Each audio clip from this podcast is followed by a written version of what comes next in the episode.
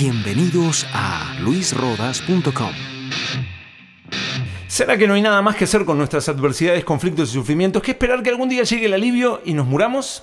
Pensar en el día en que Cristo regrese a reinar es glorioso. El apóstol Pablo escribió que tenía el deseo de estar con Cristo, lo cual agregó es muchísimo mejor. Filipenses 1:23. Ese es el, corazón del que ama su venida. Pero ¿puede suceder que en algún momento ese pensamiento de me quiero ir de este mundo esté mal? ¿Será que a Dios le agrada que no confiemos en Él en nuestras batallas y simplemente nos comportemos como niños que huyen de su responsabilidad?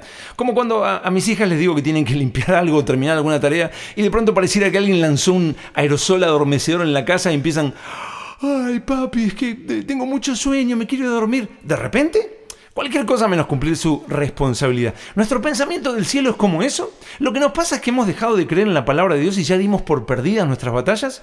¿Qué haces tú ante los imposibles? ¿Qué, haces tú frente a los conflictos, la, las adversidades, ante las batallas que vienen a decirte ya está, olvídalo? Más bien acostúmbrate, eres un profesional del fracaso, fracasar es lo único que te sale perfecto. ¿Qué haces ante ese matrimonio que te avergüenza? ¿Qué haces ante la lucha de mirar por internet lo que ya dijiste que no ibas a mirar más?